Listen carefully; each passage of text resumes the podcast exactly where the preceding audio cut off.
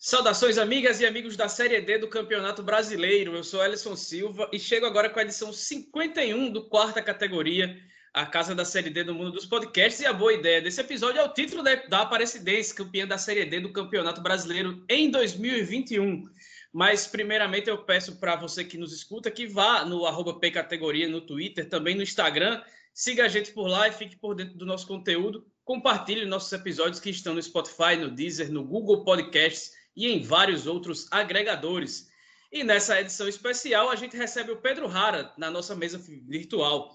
Ele esteve comentando a partida no Eleven Sports, lá no Aníbal Batista de Toledo, em Aparecido de Goiânia, e também completa o nosso time os titulares Felipe Augusto e Marcos Barcelos. Sejam bem-vindos, amigos, e saudações, Pedro. Fala, Ellison, Marcos, Felipe, pessoal do quarta categoria.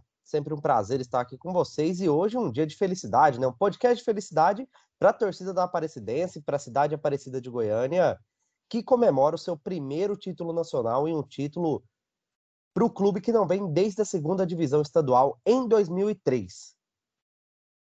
Fala Edson, fala Marcos, valeu Pedro por mais uma participação. Chegamos é, na, na final de decisão, né, o último capítulo da Série de 2021, com um título mais que merecido num num, em dois jogos muito bons, né? Muito movimentados. A gente vai comentar também esse, esse jogo de volta, principalmente. Bom dia, boa tarde, boa noite, Ellison, Felipe, Pedro e a você, ouvinte do quarto categoria.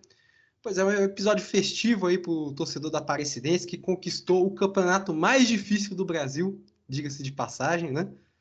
É, chorem torcedores da, do, Atlético Mineiro, que vai ganhar esse título nacional. Chore torcedor aí do, do Botafogo, que o, o título mais difícil, quem conquistou esse ano foi a Aparecidense.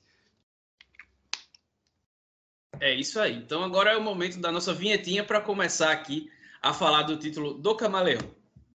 A Aparecidense é campeã da Série D do Campeonato Brasileiro de 2021.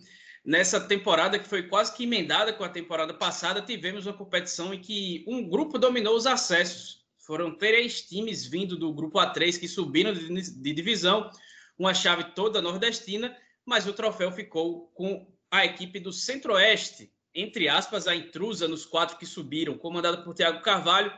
O Camaleão mostrou força desde o início do torneio, liderou o grupo A5 e parecia não querer bater na trave na hora H do acesso, assim como aconteceu em 2020 passou no mata-mata pela Caldense, Cianorte, e no principal jogo do ano derrotou a Uberlândia aí no, no jogo de 180 minutos, venceu em Minas Gerais, empatou em casa e aí garantiu a vaga para o time goiano na Série C do ano que vem.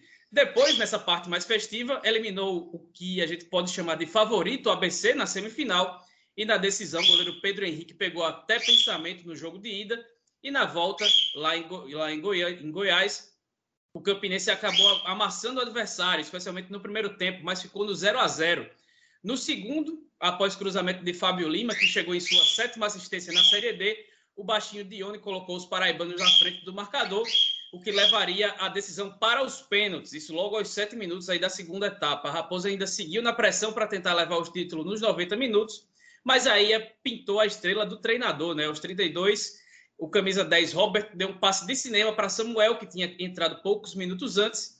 E se a, o passe que ele recebeu foi muito bonito, a finalização não deixou por menos. Foi um toque de categoria encobrindo Mauro Iguatu, deixando o placar em 1 a 1.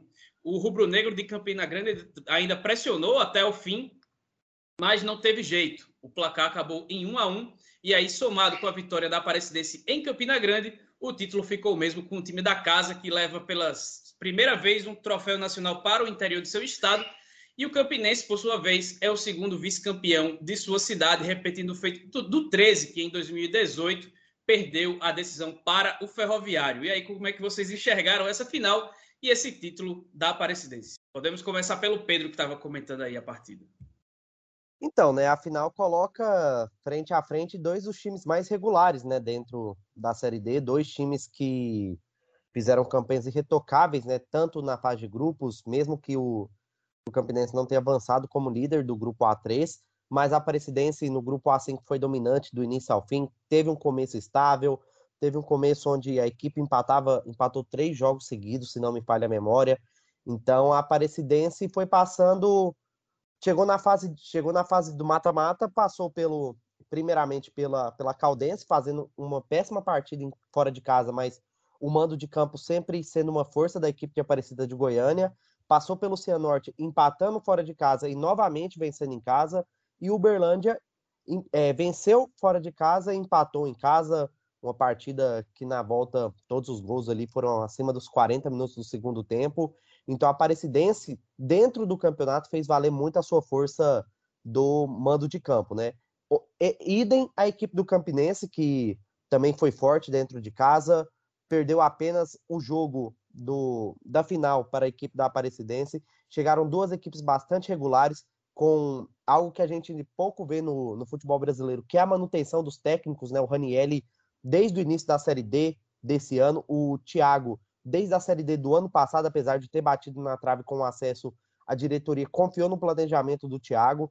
Então, realmente, dois times bastante merecedores de estarem na final e que fizeram dois grandes jogos. A Aparecidense, apesar de não ter jogado bem a segunda partida da final, quando jogou em casa, foi um time que, num, em um dado momento, jogou com o regulamento embaixo do braço, tinha vencido o jogo fora de casa. E em casa, apesar do sufoco, apesar do gol do Johnny logo no início do segundo tempo, e que tudo indicava uma pressão da equipe do Campinense, a Aparecidense naquele jargão novo do nem tão novo assim, mas a Aparecidense soube sofrer e soube sofrendo e sabendo sofrer ganhou, é, empatou e faturou o título da Série D. É, o... é como vocês disseram, né? Foi um jogo muito movimentado, de fato. A Campinense, o Campinense teve mais um Tava assistindo na TV Brasil, Felipe? Tem um novo emprego agora na TV Brasil, foi contratado. Quero dizer só, também. Só, não é começa é... a falar de Fla-Flu aqui, não, por favor. se é, se é para apontar, quero falar também que é sobre a Uberlândia, então vamos foi, aqui. Foi, foi mal, foi mal. sobre o Campinense, a equipe, a equipe teve mais volume de jogo, né? Nas duas partidas que a juntar, né? Acho que muito pela necessidade de se recuperar, né? Quando a presidência fez 1 a 0 em Campina Grande, ele teve que partir para cima. O Pedro Henrique fez uma, fez uma, uma partida excepcional, né? Assim como fez na, no sábado, mas o Mário Guatu também foi bem, né? Então, foi uma, foi uma, uma boa trocação entre os goleiros, né?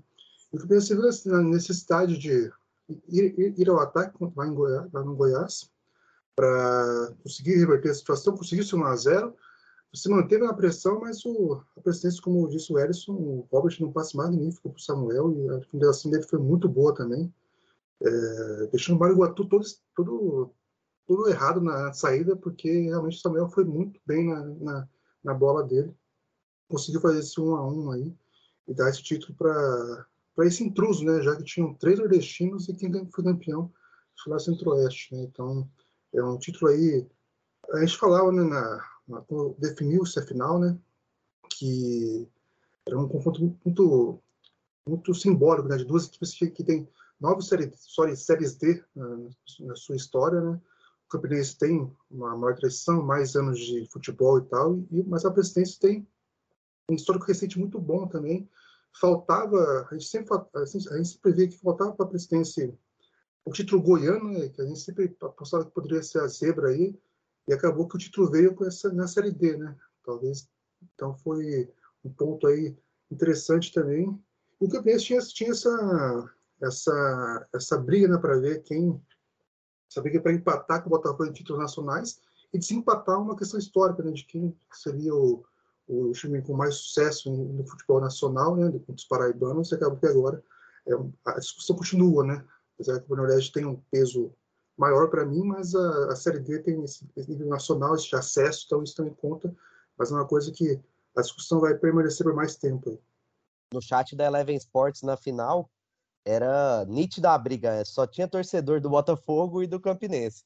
A torcida da Aparecidense lá ficou em segundo plano, e a torcida querendo saber quem que era o maior e várias provocações no chat da Eleven. Aí você vê o que é um estado privilegiado. Eu nunca vou saber nem o que é isso. Né? Dois times brigando aí para ter número de título nacional empatado. Aqui a gente briga por quem, quem deu tapetão em quem na, na de rebaixamento. Né? Enfim.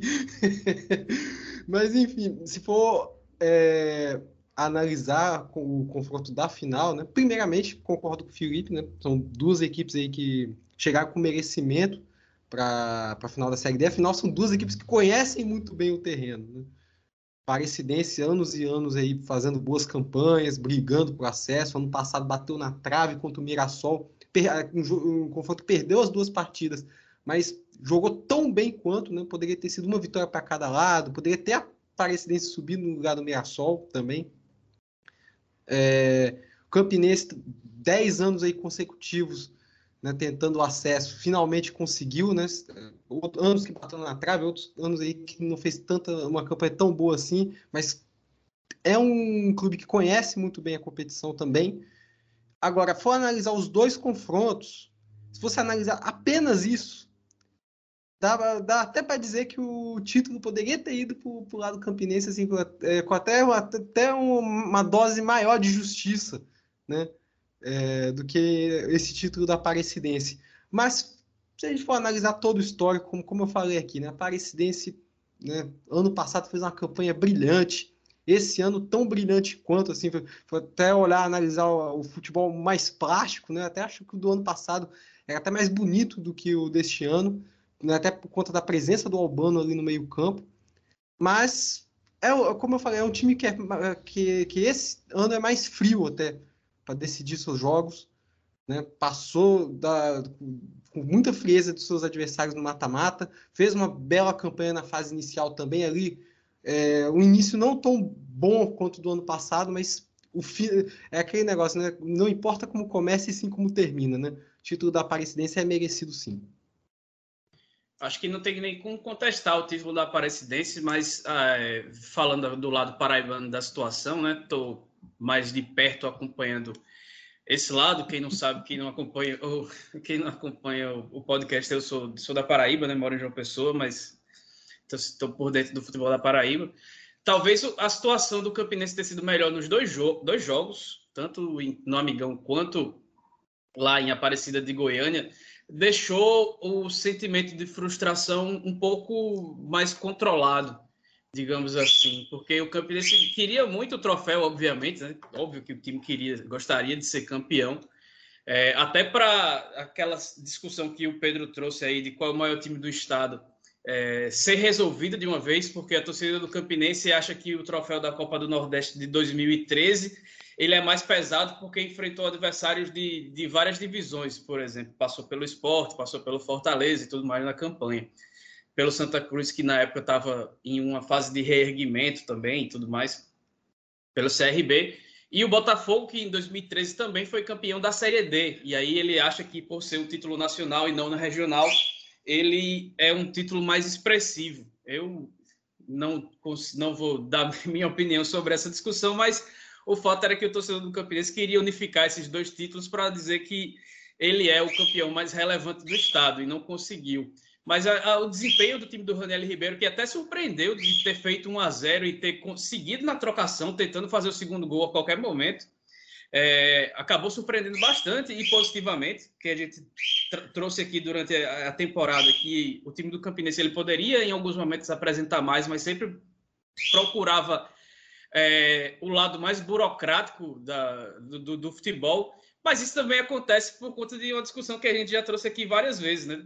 É, o peso do acesso já não tinha mais. Então ele poderia seguir na trocação, porque perder, perdeu. Não, não, não, ia mudar tanta coisa. Queria ser campeão, mas não, não iria deixar de subir, por exemplo. Só, talvez se fosse uma partida valendo o acesso, depois que ele fez 1 a 0 e um resultado que garantia e as penalidades, ele desistisse aí de atacar, ficasse na retranca e tentando levar o jogo para os pênaltis, como aconteceu, por exemplo, contra o próprio Sergipe. O time no, no 2 a 2 lá desistiu de atacar e parecia que realmente queria que a partida fosse para os pênaltis, como acabou acontecendo.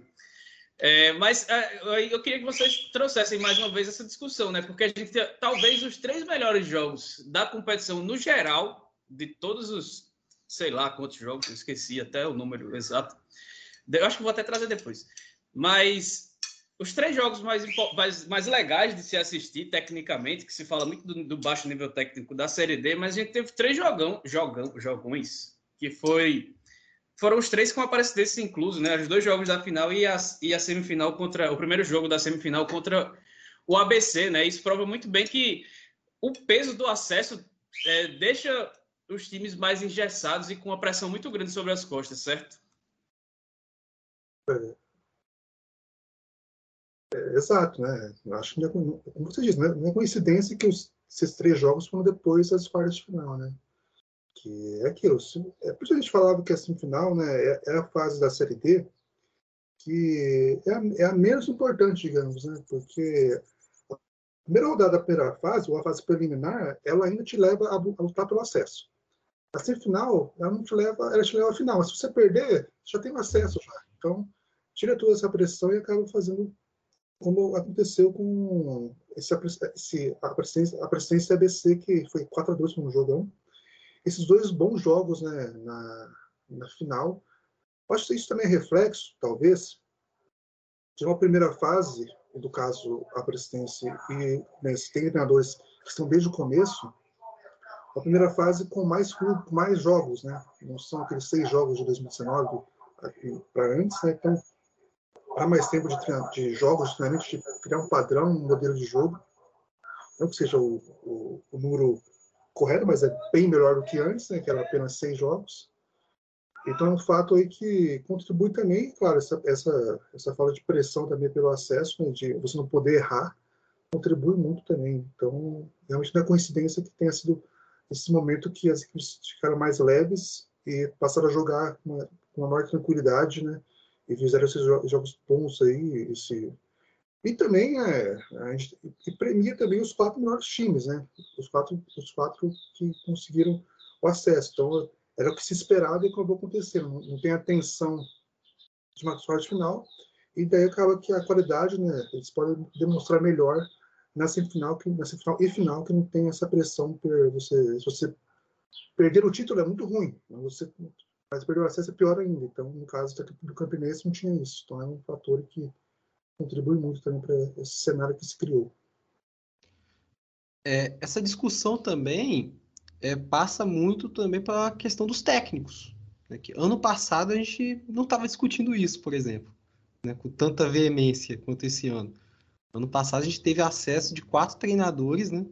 Que pelo menos três ali são bastante ofensivos. Né? Tínhamos o Fernando Tonelli, nós tínhamos aí o Eduardo Batista no confronto, como eu falei antes, né? Equilibradíssimo contra a Aparecidense, que era um time também muito ofensivo. É, você tinha o Roberto Fonseca pelo lado do Novo Horizontino também, que era um time que marcava bastante gols também na, durante a competição. Foi, na verdade, ficou marcado na primeira fase por ser um time muito defensivo e chegou no mata-mata sendo uma equipe muito mais ofensiva do que na primeira fase. Aí, com exceção ali do Leston Júnior, que é um, mostrava um futebol um pouco mais, é, mais defensivo, mas também não. O famoso retranqueiro. Aquele, é, não é, é retranqueiro, mas também não dá para dizer que foram que as partidas do, do Floresta também eram aquele 1 a 0 modorrento, não. Né? Teve confrontos interessantes com o Itabaiana na segunda fase, o próprio jogo de ida contra o América, o time atacou bastante. Então, assim, é, esse ano a gente teve mais discussão quanto a isso. Né? Para título de exemplo, né, o quanto que a gente criticou o Elano aqui, né? na, nas quartas de final, fez um primeiro jogo até melhor que o Atlético Cearense, mas optou pelo por aquilo que a gente, a gente brinca muito do, do, resultadismo, né? Não, em casa a gente decide, né? Aquela coisa né, que a gente critica tanto no futebol brasileiro e que ele resolveu trazer para essa série D. Que é um confronto que, o, que, o, que a Ferroviária estava melhor, ele optou pelo empate, sofreu as consequências depois de uma forma muito justa, por sinal. É, eu acho que, falando do lado da Aparecidense, assim, o Thiago Carvalho ficou vacinado da última Série D, né? Como vocês destacaram, era um time ofensivo, tinha o Albano, que era ao lado do Alex Henrique as principais referências ofensivas. Esse ano o Alex chegou na reta final da primeira fase, jogou 13 jogos e marcou seis gols, então jogador que conhece bem o caminho das pedras da Série D. E o Thiago, durante a Série D, apresentou um futebol burocrático. Lógico que teve partidas que a Presidense jogou bem demais. Um, uma partida que, me, que eu me recordo muito foi 4 a 1 contra o Goianese. A Presidense fez um primeiro tempo horrível, tomou 1 a 0 e na volta o Thiago foi arrasador logo nos primeiros minutos, já, já empata o jogo, já vira. Então o Thiago Carvalho, na hora que chegou no mata-mata, ele fez partidas burocráticas. Não dá para falar que teve um, uma partida boa antes do acesso. A Aparecidense jogou para o gasto contra o Berlândia, contra, contra a equipe da Caldense, contra a equipe do Cianorte. E aí, quando tinha o acesso já garantido, como vocês destacaram, perder, perder o título é ruim, mas perder o acesso é pior. Aí fez boas partidas contra o ABC, contra a equipe e agora na final contra a equipe do, do Campinense. Então, o Thiago Carvalho, que perdeu o acesso no ano passado, a gente até pode falar pela trocação contra o Eduardo Batista, foi um treinador que aprendeu o caminho das pedras dessa Série D. E o Raniel Ribeiro, ele me surpreendeu bastante, porque o trabalho dele no Anápolis, no Campeonato Goiano, não foi bom. Tanto que ele foi demitido com o campeonato em andamento. Mas, a partir do momento que ele assume a equipe do Campinense, tem, tem tempo para treinar, ele faz um excelente trabalho que culminou na final, culminou no acesso e na final, e com a perca do título. Mas o título é secundário, né? Perder o acesso é muito pior. Tem um, um ponto sobre o Thiago Carvalho e, o, e a Aparecidense, né? Esse jogo do Mirassol, né? Essa questão da trocação, né? O, se não estou enganado, a Aparecidense, per, o Mirassol teve um expulso naquele, naquele jogo, logo na sequência o Mirassol fez um gol. Né? Então, a, a, não foi a lógica que a gente segue, né? E tem um, um ponto também da, dos acessos do ano passado, que nesse ano foi a exceção. Né? No ano passado a gente tinha o Altos, o Floresta e o Novo Horizontino com uma base mantida para a próxima temporada, né? no caso 2020, e conseguiram acesso. Nesse ano, a presidência que, que mais destaca por isso, né? uma base mantida da temporada passada, é, só para ter ideia, na, na final, da, no segundo jogo, teve sete jogadores que disputaram a Série D no ano passado, e cinco jogadores daquela, daquela sorte final contra o Mirassol estavam, estão no elenco ainda, né, do, do time, né, então, Rafael Cruz, Pedro Henrique, o Neguebo, Samuel, Samuel não, Rodrigues, que disputou a primeira fase no passado só, mas voltou agora, o Alex Henrique, o Robert. Robert era reserva, né? Bruno Henrique, Rodriguinho, também Isso. os dois pilares do meio de campo, do Thiago. É, Rodriguinho, aliás, que é um, é um ponto aí da, do próximo bloco, talvez aí de umas polêmicas aí da, da, da seleção. Mas é, o, a gente citava muito né, que lá quando a presidência foi, perdeu a, a, a, o acesso, né? que a presidência já, já, se colocava como favorito para essa temporada, conseguiu confirmar isso, né? coisa que, por exemplo, o América não conseguiu. É, nem, o, América, o América nem ganhou o peso de favorito, e, porque tinha muita desconfiança, mas a presidência conseguiu, conseguiu demonstrar em campo que era favorito e conseguiu o acesso. E depois, agora, o título é muito por, por essa sequência que teve também o Thiago, e esse elenco aí, essa base que foi montada. Agora, é... o Felipe, é, antes de passar por eles, essa questão do, dos times, né, que, que não teve que uma, uma sequência de trabalho, que não, não quer dizer também que sejam times aleatórios que estão chegando. Inclusive, é uma coisa que a gente está percebendo cada, cada episódio que passa, né, do, do quarto categoria, de que a Série D não é uma competição mais tão, tão aberta assim para times aleatórios chegando numa briga por acesso. Né? A gente vê poucos casos. Esse ano tivemos, ano passado tivemos o Marcílio Dias chegando como uma surpresa, né? Mas talvez não tão aleatória. Esse ano eu já achei o Caxias um, um time que chegou ali de forma aleatória, né? Pela trajetória que fez, né? Apesar da camisa que tem, né? de toda a tradição do Caxias. Mas a Série D agora a tendência é cada vez mais priorizar esses times que têm algum algo a oferecer para uma Série C ou até mesmo pensando no, no aspecto aí maior, né? Futebol brasileiro, no caso. Sim, sim. É, isso, por, por exemplo, Campinense e o Jacearense são as equipes que. Não, você também. Tem muitos jogadores conseguiram acesso em outras temporadas, né? então isso também conta, né? Então não é só essa manutenção. O Mirassol, por exemplo, ano passado, o Eduardo fez um time do zero, um time jovem, que na teoria, na, na lógica da série dele, não funcionaria e deu muito certo. Né? Então é só mesmo. É, mas, assim, na, na, na, minha visão, claro que é, é, muito melhor você manter uma base para a próxima temporada, mas não é, uma, não é uma, uma regra que vai se confirmar sempre. O Mirassol seria, então, um Red Bull Bragantino do baixo orçamento. Caixa baixa. Caixa baixa. Ô Pedro, para quem chegou na competição agora mais para a parte final e que possa ter se surpreendido com a Aparecidense, o time que não tem tanto destaque regional ou nacional ou não tinha, né, antes do, do, do título agora, pelo menos principalmente comparado a ABC e Campinense, por exemplo, que são times que têm mais, são times mais que centenários, né? Que tem uma camisa, uma história maior. Queria que você explicasse aí essa história recente da Aparecidense, a, trajetória até ele conseguir, é, depois de bater na trave ano passado, essa temporada é, finalmente realizar o sonho do acesso e com direito a, ao título aí para colocar essa cereja aí no bolo.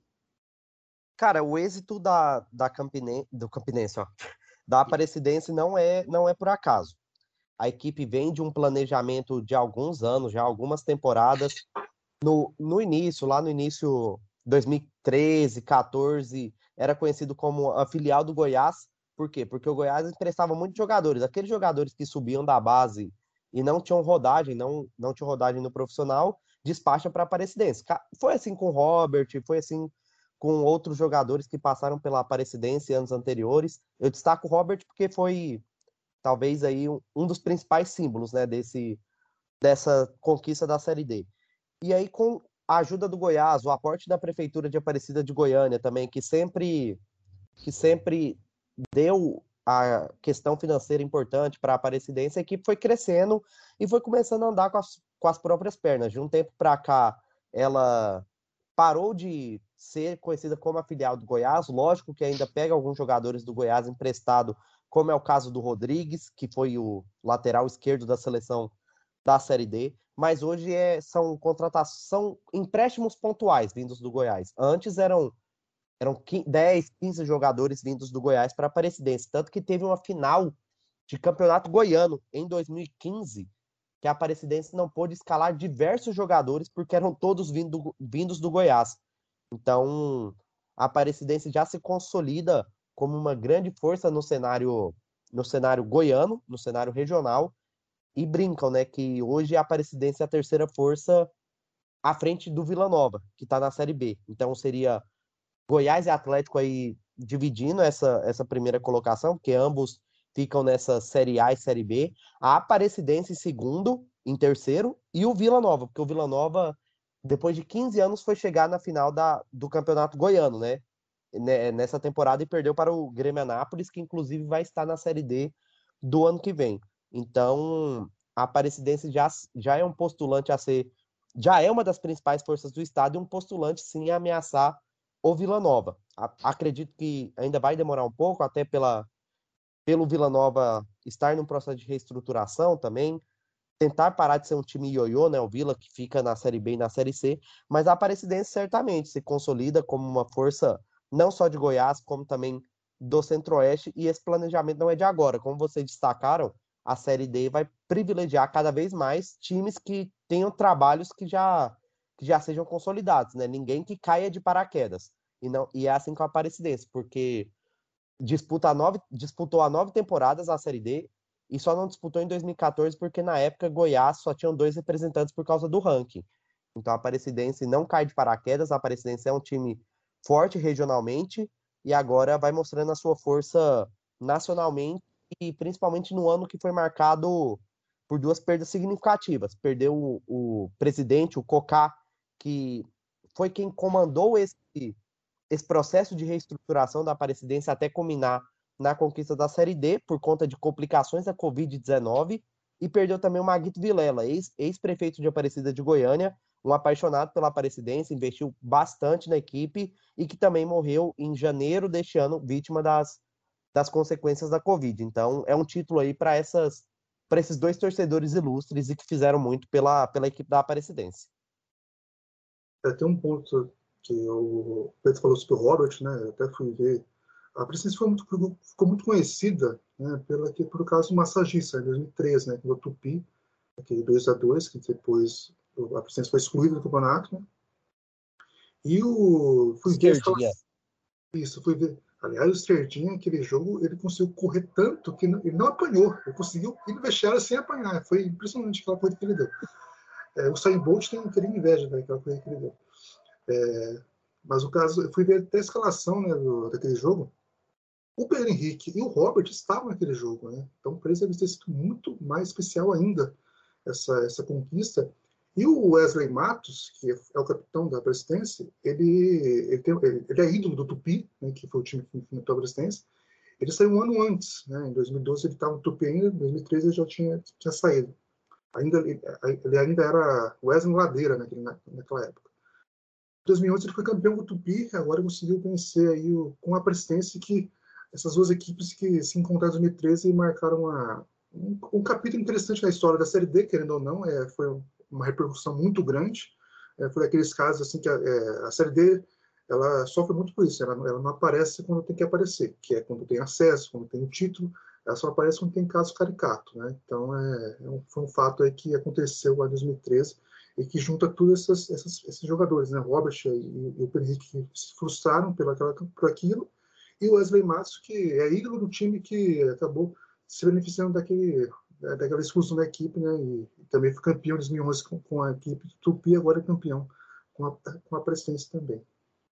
E o Wesley Matos, que foi uma barganha da Aparecidense, né? Um jogador que disputou Série A, Série B, tinha nível para estar em algum time da Série C. E a Aparecidense contratou ele por. Dizem os bastidores aí por um salário bastante baixo para o padrão dele, coisa ali de 8, 10 mil reais, mas foi um dos principais jogadores da equipe da Aparecidense e o principal jogador defensivo, né? Ao lado do Pedro Henrique, aí são dois grandes jogadores que fizeram grandes campanhas na Série D. Pois bem, agora a gente vai para o nosso intervalinho. O Pedro já soltou aí um spoiler da seleção da, da Série D, mas daqui a pouco o Felipe vai trazer ela completinha para a gente. Então daqui a pouco a gente volta.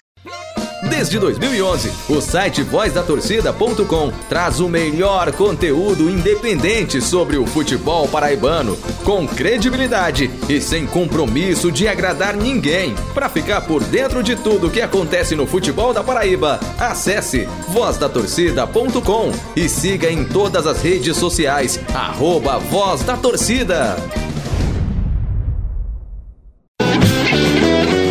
Temos Futebol é o futebol capixaba, contado por torcedores e para quem torce pelo Espírito Santo.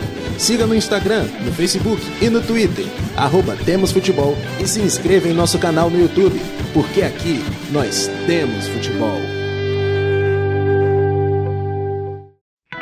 Série D tem aqui Brasileiro Feminino Série A2 também. Terceirona Paranaense? Adivinha? O futebol Loja dos Holofotes, uma paixão pelo alternativo. Revista Série Z, a revista do futebol alternativo. A gente retorna com essa edição 51 do quarta categoria, falando da competição no geral, né? Foram 518 partidas, 1.259 gols, o que dá uma média de 2,4 gols por jogo, uma boa média. Inclusive porque a gente teve um tal de grupo A7 totalmente inimigo do entretenimento, cheio de 0 a 0 e 1 a 1 uma tristeza só. Subiram Atlético Cearense, ABC, Campinense e Aparecidense. Alguns times fortes, mais uma vez, não conseguiram sair da quarta divisão, que é. Dizem que Deus não anda na Série C e eu acho que a Série D é praticamente um inferno na Terra. Campinense e Aparecidense tiveram trajetórias semelhantes, os dois finalistas, né? Eles não, só, não participaram das últimas edições apenas em 2014. De, de resto, o, de resto foi a nona participação dos dois. E entre um, os que não subiram, né, times fortes que não subiram mais uma vez, acho que a gente pode destacar Ferroviária e Brasiliense. Entre os que conquistaram o acesso, temos um projeto sólido do Atlético Cearense, que é quase que o Floresta dessa temporada, né? Ano passado a gente teve um cearense com um projeto a longo prazo, de empresarial e tudo mais, de clubes que tem até certa tradição. O Atlético Cearense ele não tem uma tradição, ele foi fundado entre aspas em 2017, mas ele é, usa a estrutura e, e, e tudo mais que era do Uniclinic, que é um time um pouco mais conhecido. E também tem o projeto sólido da Aparecidense que o Pedro Rara já trouxe aí para a gente no bloco anterior. É, o Atlético Cearense subiu na oportunidade que teve e o Aparecidense, além do título, conseguiu o acesso depois de muito tentar.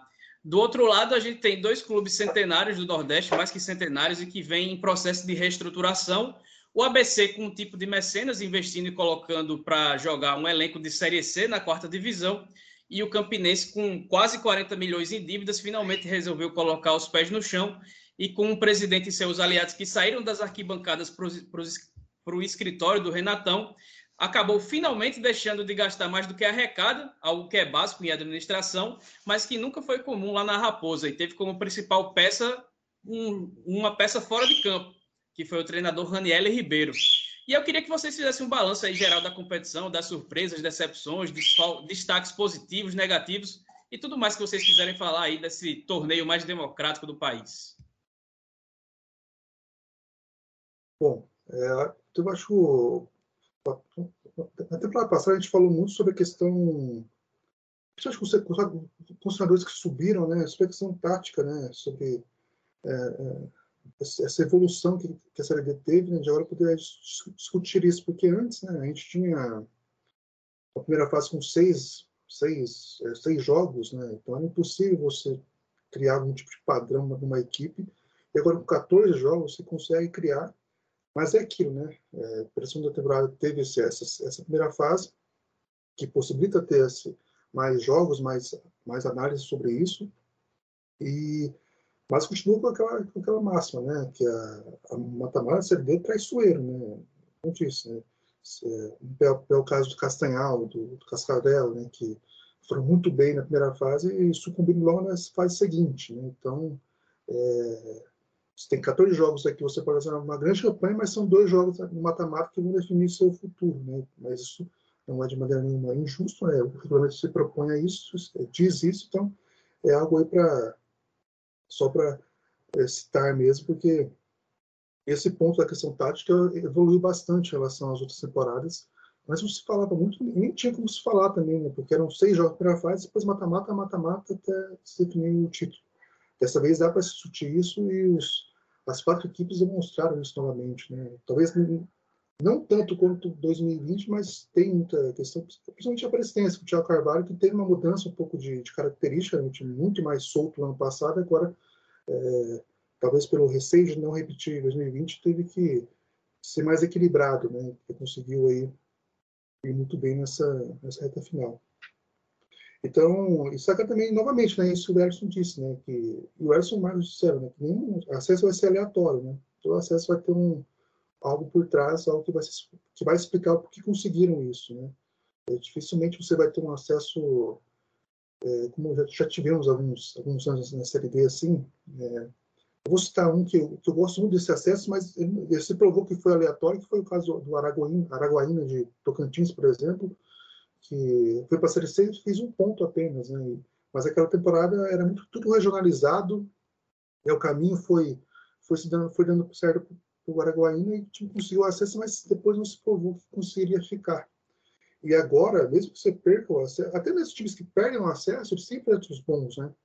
A Ferroviária é um exemplo disso, ela poderia ter, ter conseguido a subida esse ano, e pode ter certeza que na próxima temporada, caso não perca o investimento, que já teve essa ameaça, é, pode ser muito bem a nova presidência, né, que pode fazer esse caminho também de perder o acesso no ano e depois conseguir na próxima temporada. Então, acho que esses são os destaques, né, que nenhum acesso é por acaso, né, tem todo o acesso pode ser explicado de, de uma maneira bom, ninguém vai subir é, com, com tática aleatória, com jogo aleatório, com projeto aleatório, vai ter sempre uma explicação plausível para que aquilo tenha acontecido.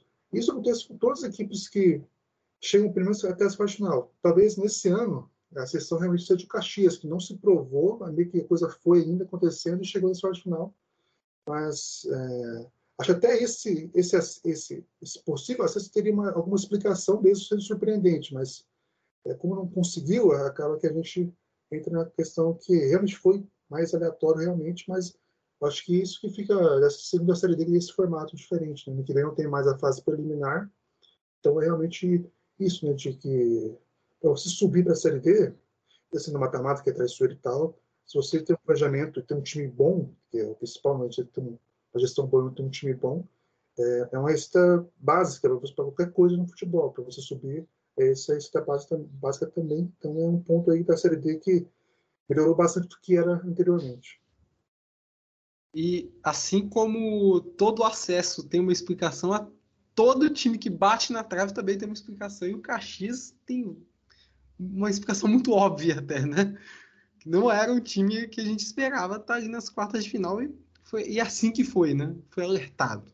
De, é, Mas agora, sobre pontos altos aí, é, pontos não tão bons assim dessa série D, é, na verdade não é nem um, não digo nenhum ponto alto que eu queria destacar agora, mas é mais projetando para 2022 do que necessariamente é, analisando para 2021, né? Porque a gente ainda está nessa coisa de avançar na, na questão da vacinação, né? É, das medidas de prevenção, de isolamento social, né, contra a Covid-19, mas para 2022 o que eu espero, assim, que se torne um ponto positivo para o ano que vem é a questão da torcida, né, o retorno das torcidas, que, assim, a Série D, né, cresceu de tamanho, não só a gente vê a questão do nível técnico, mas também para que a gente veja mais jogos, né, com, com, com os times tendo receita de arquibancada, né, de, da, da presença do torcedor, né, e a partir do ano que vem a gente vai começar a ver mais disso, né? De, de do, dos jogos desde a primeira fase com torcida, né?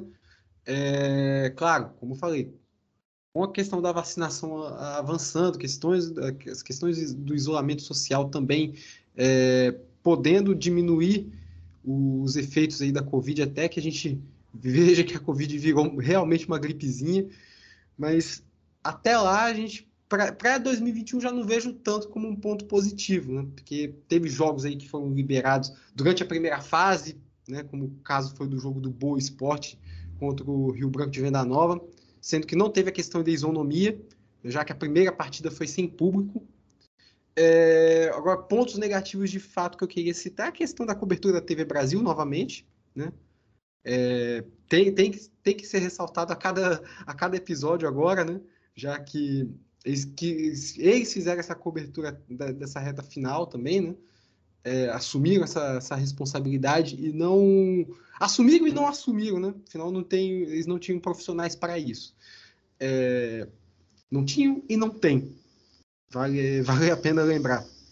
É, e ponto negativo também é ver equipes, né, como Calcaia, Águia Negra, ah, fazendo uma competição, tomando, tendo jogos aí com nove, sofrendo nove gols, sofrendo seis, o que acaba sendo um fator de muita atenção na Série D, numa competição que a gente vê equipes como a Aparecidense, que tem, grandes, tem um grande projeto, tem um Atlético Cearense que, que tem um direcionamento também muito bem definido, né? E essas coisas que a gente gostaria de, de poder de ter mais atenção é, da mídia, né?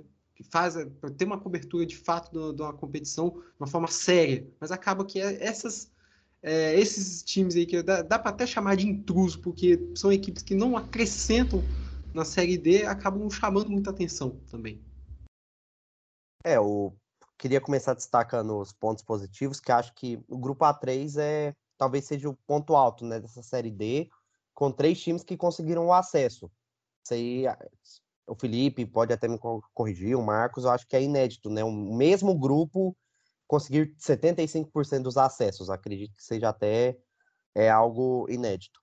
Outro ponto positivo que a gente não pode deixar de falar é a Aparecidense, com um projeto que vem que vem desde 2013, 14, enfim, é um time que vem se planejando para é, algo maior, e esse algo maior foi o acesso para a Série C por enquanto, tanto que já prometeram que vão ampliar o, o Aníbal Batista de Toledo para uma futura Série B. Então, hoje o estádio tem acho que 5 mil lugares. Então, para uma Série B, você precisa triplicar de tamanho, né? Então, eles já estão pensando nisso, no Aníbal Batista de Toledo. E os pontos negativos, eu acho que para mim, nessa, nessa Série D, ficam por conta do, dos times paulistas. São times que sempre têm bastante aporte financeiro, sempre fazem boas campanhas. A Ferroviária nesse ano fez uma boa campanha, mas os times paulistas, para mim, decepcionaram. Não que eu acho ruim, não que eu acho ruim, mas os times paulistas, na minha visão, decepcionaram bastante nessa Série D. É, o Marcos destacou a questão da torcida, e aí é um impasse que a Aparecidense tem que resolver. Porque a Aparecidense aqui em Goiás é como se fosse o segundo time da galera. É como se fosse o América no Rio de Janeiro, a Juventus da Moca em São Paulo. Aqui, quem torce para Goiás, Vila, Atlético, óbvio, não vai torcer para um rival, mas vai torcer para a Aparecidense, que é um time que traz a simpatia de todo mundo. Então, poucos são os torcedores que são 100% aparecidense. Geralmente é o que o pessoal fala que é o, que é o misto, né? Nem sei se cabe isso torcendo para dois times do mesmo estado, mas a presidência vai ter que ter um planejamento para trazer mais torcida para o seu estádio. Teve um dado momento na final, no sábado, que a torcida do, do Campinense calou a torcida da Aparecidense.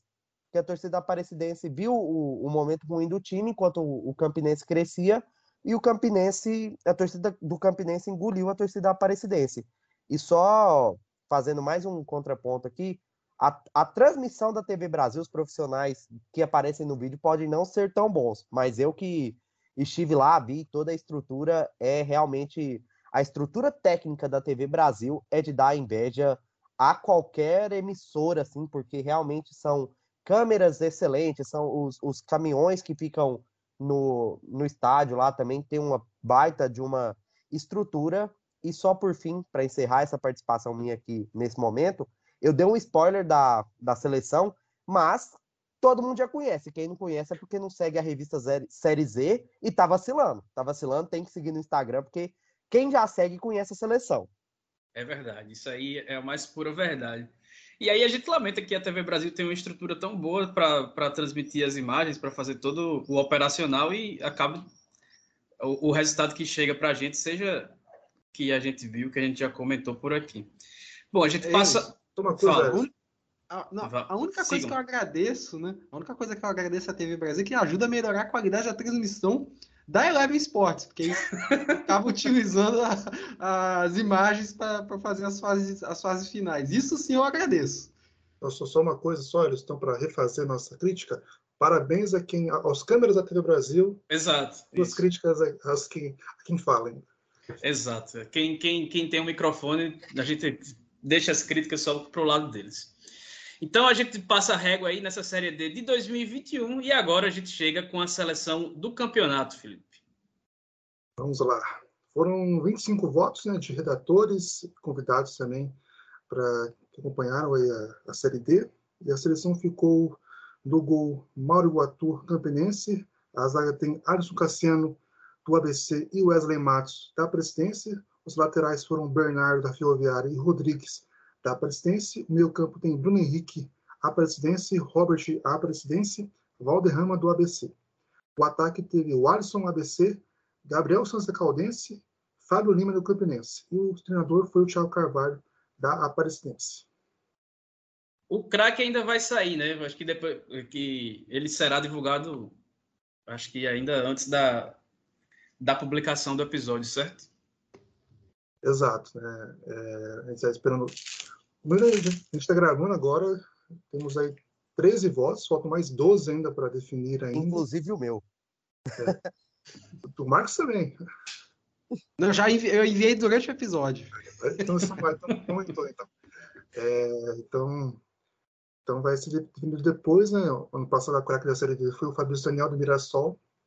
Vamos ver se se mantém, né? Se um campeão vai ser o, o, o craque ou se vai ser o vice ou se vai ser o na semifinal, né? Já que foram cinco equipes aí que tiveram nomes, né?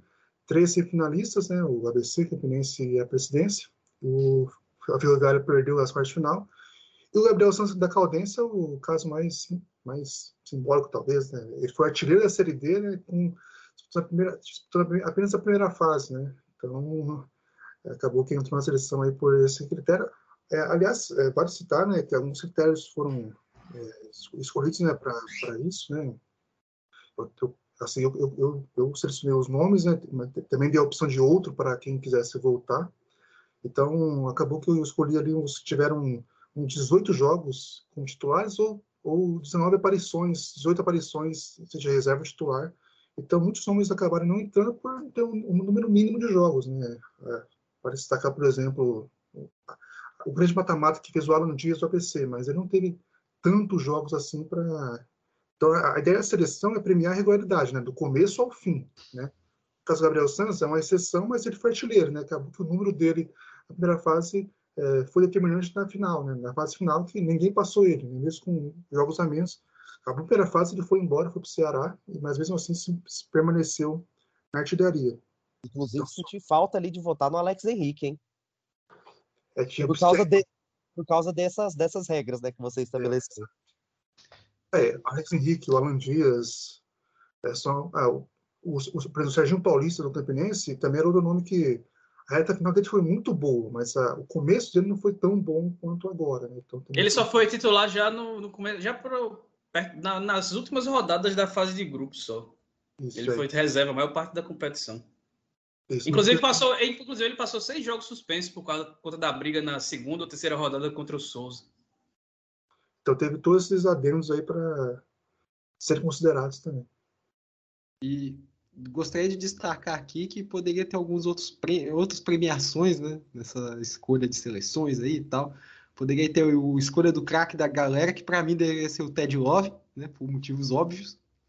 É, momento do ano, a narração lá do do narrador que fazia o Juventude Summons no, em 2020, ele teve um jogo que ele narrou durante essa série D, foi o jogo do Motoclube, e ele narrou o gol de Ted Love. Então, o momento que a gente estava em love com Ted Love. Então, para mim, é foi um momento especial dessa edição de 2021. E também o troféu Fernando Tonê de melhor técnico para Fernando Tonê também. Esse aí ainda dá para ser criado. E vou deixar já minha opinião que quem não votar em Alisson para ser o craque do campeonato está votando errado. Bom refazer o voto. Enfim, agora é hora das considerações finais e eu vou abrindo os trabalhos aqui, agradecendo todo mundo que nos acompanhou nessa temporada, que foi quase emendada, né, como eu já disse na temporada passada. Agradeço ao Felipe, ao Marcos pela parceria e também muito a, a todos de todos os lugares do, do país que participaram desse formato aí, né, que a gente vai trazendo gente para falar de diversos locais, de todas as regiões, dando voz a todos. É sempre um prazer falar da Série D. Hoje o Pedro Rara está representando, inclusive, esses nossos amigos espalhados por todo o território nacional que contribuíram bastante aí com, com, essa, com essa temporada aí do quarta categoria. É, sempre lembrar né, que a Série D é o campeonato mais democrático do Brasil e que ele precisa e merece ser tratado com total respeito. E aí, só o meu recadinho final é para quem quiser saber mais sobre o futebol da Paraíba, que teve o Campinense como vice-campeão, que teve o Souza participando e que terá o Souza ano que vem novamente na competição, junto com o São Paulo Cristal, que herdou a vaga da Raposa, e que ainda tem essa semana, a semana que está sendo gravado o podcast, o Botafogo de, de João Pessoa disputando aí com o Vitória uma vaga na fase de grupos da Copa do Nordeste do ano que vem. E aí, quem quiser ficar informado, acessa lá o vozdatorcida.com e segue nas redes sociais o Twitter e o Instagram, o Voz da Torcida curte lá o facebook.com.br Voz da Torcida e se inscreva no canal do youtube.com.br Voz da Torcida, que além do futebol, essa semana a gente tá, já trouxe até discussão sobre xenofobia, algo que foi bastante visto aqui com a derrota do Campinense, o pessoal da, da capital João Pessoa perdeu, perdeu o tom aí na, nas provocações e passou desse limite aí de, de, de do rival para chegar no ponto de xenofobia. Enfim, Pedro, é uma honra recebê-lo aqui virtualmente. Parabéns pelo seu trabalho, pelo título que ficou no seu estado. E aí fica o espaço para suas últimas considerações e também depois já podem seguir o Felipe e o Marcos aí para a gente encerrar. Valeu demais. Mais um convite aí pela para participar do quarta categoria. Sempre falando bem da equipe da Aparecidense. As outras equipes de Goiás deixaram a desejar a campanha neste ano, mas é sempre um prazer estar aqui, dividir essa bancada com o Marcos, com o Felipe, com você, Ellison. Espero estar aqui no ano que vem. Aparecidense. Espero falar da Aparecidense nunca mais aqui nesse podcast. Afinal de contas, a gente valoriza a Série D e eu quero que a Aparecidense permaneça lá na Série C, mas é um prazer estar aqui de volta. Ano que vem falaremos de Grêmio Anápolis, Anápolis e do Iporá. O Iporá aí que, por enquanto, é uma incógnita para a próxima temporada, mas é, um abraço para todos que nos acompanharam, para todos que acompanharam os jogos na Eleven Sports, que eu tenho certeza que tem o pessoal do quarta categoria que acompanhou a Série D na Eleven Sports, inclusive a final, apesar das, das pataquadas da TV Brasil, a Eleven Sports estava lá dando a, a segunda opção para quem quisesse acompanhar pela internet. Então é isso, é sempre um prazer estar aqui, falar de Série D, afinal de contas, como vocês já destacam, é um campeonato que precisa de mais visibilidade e, e, o quarta categoria e a revista Série Z, eu acredito que dão essa visibilidade. Claro que precisa de muitos mais veículos falando, precisa de maior audiência, não só dos veículos, mas também dos consumidores do, do conteúdo sobre futebol. Mas acredito que esse passo que é dado pela pelo quarta categoria, pelos, pela Série Z, já é um passo gigante. Afinal de contas, é a valorização do produto do futebol brasileiro, que por vezes quem deveria valorizar não valoriza.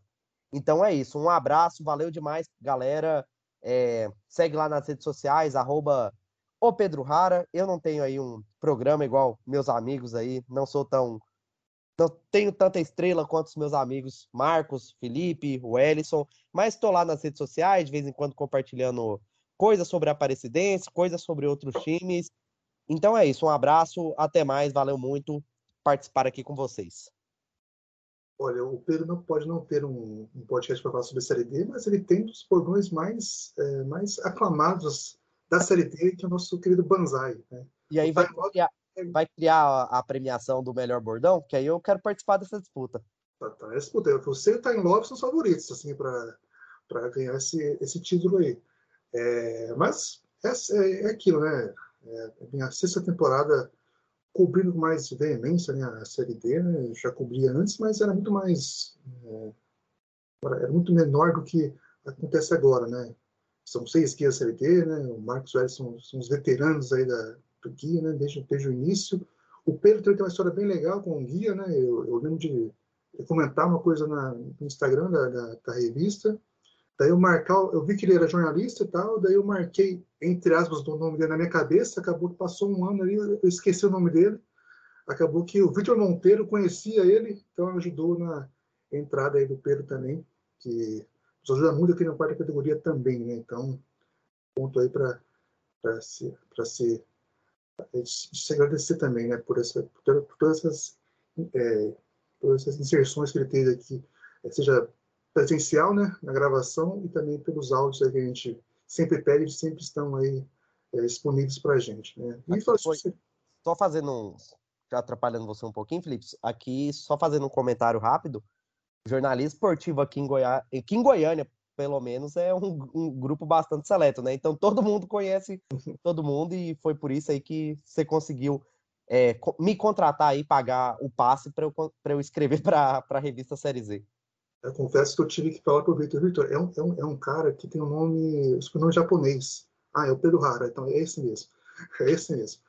É, eu só lembrava disso e acabou que deu tudo certo e o trio de Goiás é muito forte aí também, então é, não tem nem o que falar sobre eles porque são titulares e não tem como tirá-los de lá.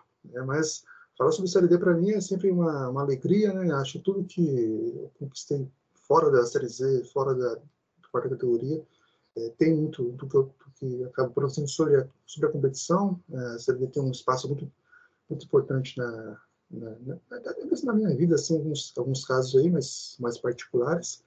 Mas o ponto é que é, acabou mais uma trajetória, né, mais uma competição. É, temos apenas um, apenas um trabalho agora que definiu o caráter da competição, né, para esperar aí essa lacuna de meses, né, agora vai voltar ao normal, digamos, né, vamos ser quase um ano aí sem. Quase um ano não, né? Seis meses aí sem Série D. Esse ano foi um pouco menor no período sem competição. Então, agradecer por mais uma, mais uma vez a, a todos né, que ajudaram na, na, na, cobertura, né? Eu mandei esse recado lá para vocês no nosso grupo, né? O, o melhor grupo de futebol que tem, para mim, acho que muitos concordam com isso também lá. E agradecer demais aí por, principalmente vocês dois, né, que faz comigo quarta categoria aí, que mantém muito viva essa chama da Série comigo aí. Então, é, acho que tudo isso aqui tem é, surgiu lá da, do primeiro dia e a gente está aqui agora se unindo. A gente nem se conhece pessoalmente, né, mas a gente sabe que a amizade é muito verdadeira entre nós aqui. A gente espera que um dia essa, essa, esse encontro virtual também seja presencial aí, que para a gente, como vocês, vocês dois falam, para a gente agir juntos. Né? Né, em breve, em breve a gente tem que resolver esse, esse dilema aí do, de, de, apenas se ver virtualmente, né? Mas enfim, isso aí será providenciado. Enfim, minha, minhas considerações finais é mais uma vez agradecer, né? 51 episódio, né? É, episódio da boa ideia, né? Como diz o Ellison. E assim, já que a gente tá, a gente tá meio que num tom de despedida aqui, né? Afinal, acabou a série D É, mas lembrando que nós vamos ter pela frente entrevistas com os treinadores, né? Para depois entrar de férias de fato, né? Com, com relação a, a, quarta categoria, fazer episódio daqui, depois com um pouco mais de calma, um pouco mais de planejamento, enfim. É, mas queria destacar toda essa importância do, do quarta categoria, do, do, do, guia da, da Série D, feito pela revista Série Z, o grupo né, do, que a gente tem lá junto no WhatsApp, que, assim, a gente tem contato com gente do Brasil inteiro, né, é, é, gente muito bacana, gente competente, profissionais muito bons, né, que tem respeito pela competição, respeito pelo futebol alternativo, e claro, são grandes amizades que a gente faz aqui, né, é, temos aí o, o, Sérgio, da FATV, que a gente acabou, quer dizer, ele já conhecia há mais tempo, eu acabei conhecendo mais agora no, com quarta categoria, é o Vitor Cavalcante, é o Pedro, e vários outros que se a gente for parar para citar, a gente pode até acabar sendo injusto, né? Porque são várias, várias pessoas, né? de várias partes do país. E assim, eu sou muito grato por, por fazer parte desse grupo, né? E, e agora, né? vamos focar aí já pensando na temporada 2022, porque ainda tem acesso, é, tem vagas a serem definidas para a próxima edição. Tem aqui no Espírito Santo, que a gente está acompanhando a reta final da Copa S. Tem outros, é, outras Copas aí que estão chegando também na, na reta final. E é isso aí, vamos, vamos que vamos. É, acho que não tem mais nada que falar, não. Eu vou acabar me, me emocionando aqui com, com, isso, com esse tom de despedida todo. E, ah, na verdade, tem uma coisa só para o Pedro Rara bater o Tailov, eu sugiro que tenha algum jogador de descendência japonesa em algum clube do Goiás para ter o, o Banzai, né? Para ter essa combinação. Banzai típico, né? Mas agora, puxando pela memória, acho que não tem nenhum. Esperando aí que o, o Oyama lá do Botafogo venha jogar em algum time de Goiás. Que aí, tinha o Chico no Atlético, que era do Ceará, o Chico que é de. Mas ele é coreano, a descendência dele é coreana. Então aí também não faria sentido, mas acho que o Oyama do Botafogo realmente seria o único, assim, pensando de cabeça aqui. Sei lá, tem mais uma Copa do Mundo aqui no Brasil, o Japão for jogar na região centro-oeste, ou quem sabe o Arucô do Paraná jogar uma Série D, né? E visitar o estado do Goiás aí, para ter, ter esse momento. Então é isso, gente. Forte abraço para vocês. Só uma coisa, Erson, antes, é, a gente falou sobre alguns nomes que participar, né? Acho que tem dois nomes que merecem atenção. Né? O Ícaro Carvalho, né, que acho que foi recordista de participação esse ano, estava né? sempre aqui, é, justamente. E a nossa fã número um, né, que é Ana Flávia Nóbrega. Né? Um abraço para ela também, que é a nossa fã número um da Ilha do Quarta Categoria e também participou também nos nossos episódios. É isso aí. Então, espero que todos que participaram, quem também não participou e que vai participar na próxima temporada se sintam representados aí a gente agradece demais pela colaboração, pela participação de todo mundo. Realmente ajudou a brilhantar esse conteúdo que a gente faz com tanto carinho, com tanto respeito aí sobre a competição mais democrática desse país. E quem acha que esse clima de despedida é realmente despedida, calma que o quarta categoria tem um plano, né? Como o Marcos já trouxe, a gente vai fazer igual na temporada passada. Já na próxima semana começam os especiais com os treinadores campeões, né? Que são os quatro que subiram. O primeiro dele é o Moacir Júnior, que dirigiu o ABC. Ele vai dar as caras por aqui falando da campanha do acesso do Elefante Potiguar. No mais, sigam se cuidando, usem máscara, tomem a primeira, a segunda ou a dose de reforço da vacina e continuem nos acompanhando. Sigam o Quarta Categoria no Twitter e no Instagram, arroba Pcategoria, e compartilhe nosso conteúdo. E aí, continue com a gente, né? Que vocês sabem que tudo que acontece na Série D a gente alerta aqui primeiro. Então, é o famoso já alertávamos. Então, um abraço e até a próxima.